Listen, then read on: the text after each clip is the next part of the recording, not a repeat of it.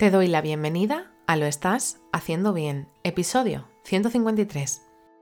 Hola, soy María Moreno, psicóloga perinatal, y este es un programa donde hablamos sobre todo lo relacionado con la búsqueda del embarazo, embarazo, parto, posparto, crianza y duelo perinatal. Tu espacio donde aprender y crecer juntas, pero sobre todo recordarnos que lo estamos haciendo bien. Como ya sabes, en mariamorenoperinatal.com estoy a tu disposición para trabajar juntas las herramientas que necesites, desde tu búsqueda del embarazo hasta la crianza. Además, si has sufrido una pérdida, no estás sola. Estoy aquí para ayudarte a avanzar desde ese sufrimiento hacia el agradecido recuerdo. Hoy es miércoles 9 de noviembre de 2022 y vamos a hablar sobre la hora sagrada. El parto es un proceso fisiológico que si no hay problemas previos y ninguna condición que así lo indique, es algo completamente natural que no suele necesitar intervención médica.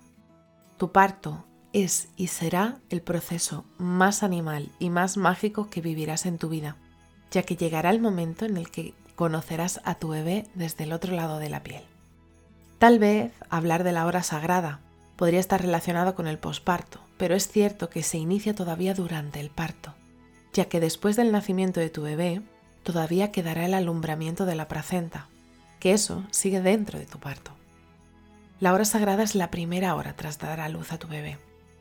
E esos 60 minutos van a marcar mucho la diferencia de lo que significará el vínculo primario de apego entre tu bebé y tú.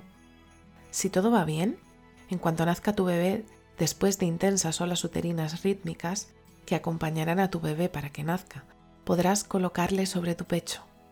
Y es ahí donde se deberán de realizar todas las pruebas necesarias y el peso y lo que mide puede esperar.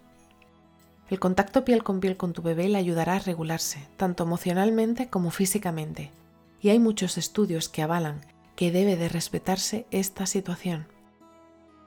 La liberación de oxitocinas, la hormona del amor, que se genera en ese primer encuentro, será vital para ti y para tu bebé, para bajar los niveles de cortisol en sangre que puede tener tu bebé tras el estrés del nacimiento y poderos regular mutuamente desde el amor. Esa liberación de oxitocina hace que se produzcan contracciones uterinas que nos ayudarán al expulsivo de la placenta. Además, también favorece la estimulación y el movimiento del intestino de nuestro o de nuestra bebé que le ayudará a eliminar pronto el meconio. Los y las bebés vienen preparadas y preparados para estar en contacto directo con nosotras, ya que la grasa parda que se sitúa en la parte posterior de nuestro bebé, en las escápulas, las axilas, la nuca y los grandes vasos del tronco, hace que genere calor. Pero la otra parte que se queda desprotegida de ese calor es la parte frontal, esa parte que necesitamos ponernos en contacto piel con piel con ellos y ellas. Es cierto que esa grasa parda que se sitúa en esa parte posterior les va a ayudar a regularse. Eh, de hecho, lo tienen los, grandes mamíferos que hibernan y los bebés recién nacidos pero es que el poder estar más calentitos o calentitas también va a depender del tiempo que lo, nos lo pongamos también encima nuestra, en el pecho. Además, también eh, este contacto piel con piel les va a ayudar a regular su respiración. Es cierto que la respiración de los bebés es mucho más elevada que la de mm, las personas adultas. Pero es que también poder regular esa respiración puede hacerse sentir completamente el calma y saber que está seguro o segura ya que vuelve a escuchar el latido del corazón desde el otro lado de la piel. Y no nos olvidemos de la lactancia materna.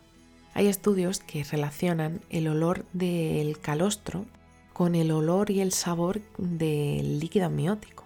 Por eso es, eh, eh, los bebés cuando nacen y se colocan sobre el vientre pueden llegar incluso a reptar buscando ese olor y ese sabor ya conocido, ¿no? Es que eh, si se respeta la hora sagrada, si se respetan esos 60 minutos, habremos hecho muchísimo porque el agarre espontáneo se produzca. Vuelvo a repetir, es que los bebés llegan casi a reptar si les damos el tiempo y confiamos en ellos. El nivel de cortisol en sangre hace que se encuentren completamente en alerta, hace que se desplacen para poder encontrar un espacio donde poder sentirse seguros y seguras. Y por eso es muy importante que se realice este, este primera toma de, lactancia materna, esta primera toma de, leche materna, justamente después de nacer, porque hay una bajada fisiológica de activación una vez que el cortisol desaparece de la sangre. Entonces es muy importante poner al, bebé en el pecho para que se pueda alimentar del calostro, que es muy vital para esos primeros días. Y es que la realidad es que ese primer agarre, ese primer agarre espontáneo o un inicio temprano en la lactancia materna, está relacionado con que haya menores descensos de peso y una mayor duración de la lactancia materna, al haber conseguido y al habernos sentido también empoderadas por todo este sentido. Así que bueno, si estás en ese momento en el que se acerca tu parto y estás deseando llegar a esa hora sagrada, te abrazo fuerte, no estás sola. Y bueno, hasta aquí el episodio 153 de Lo estás haciendo bien. Recuerda que puedes ponerte en contacto conmigo en mariamorenoperinatal.com. Gracias por estar ahí, por estar al otro lado. Nos escuchamos mañana jueves con temáticas relacionadas con el posparto y crianza. Y recuerda, lo estás haciendo bien.